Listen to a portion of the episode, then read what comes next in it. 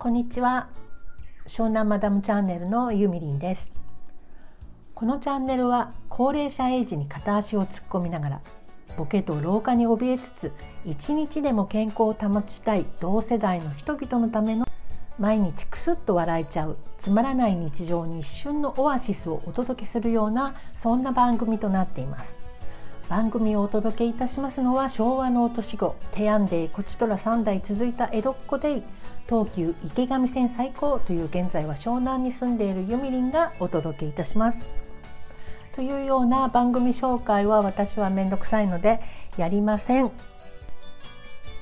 今日はちょっとツイッターで面白い卒業文集文集じゃないな卒業にあたってという中学生のすごい作文を見つけたのでそれを読みたいと思います。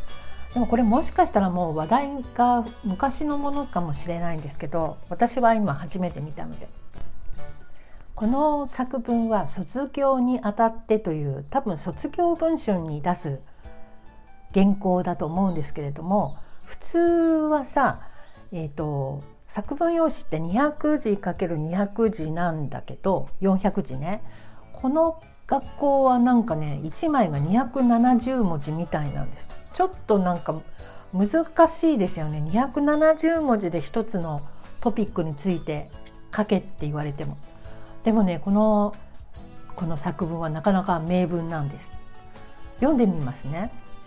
卒業にあたって。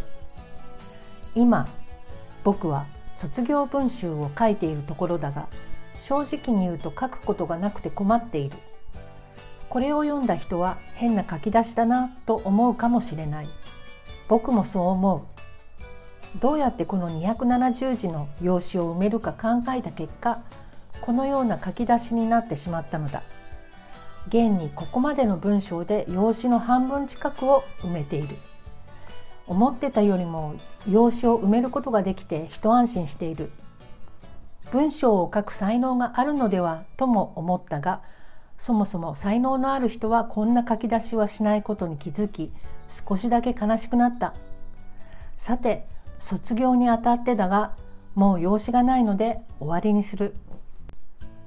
という作文なんですけど これ本当に卒業文集に載ったんですかね。最高面白いですよね。こういう子に会ってみたいななんて思います。ということでえ今日は約3分ぐらいで終わることができました。私は今日はこの後オンラインヨガが10時からあるのでまずそれを1時間ヨガを楽しんでその後仕事をしようかなと思います。火曜日っていうとねまだ週始めで1週間長いななんて思うかもしれないですけれども頑張って乗り切っていきましょう。それじゃあまたね。バイバイ。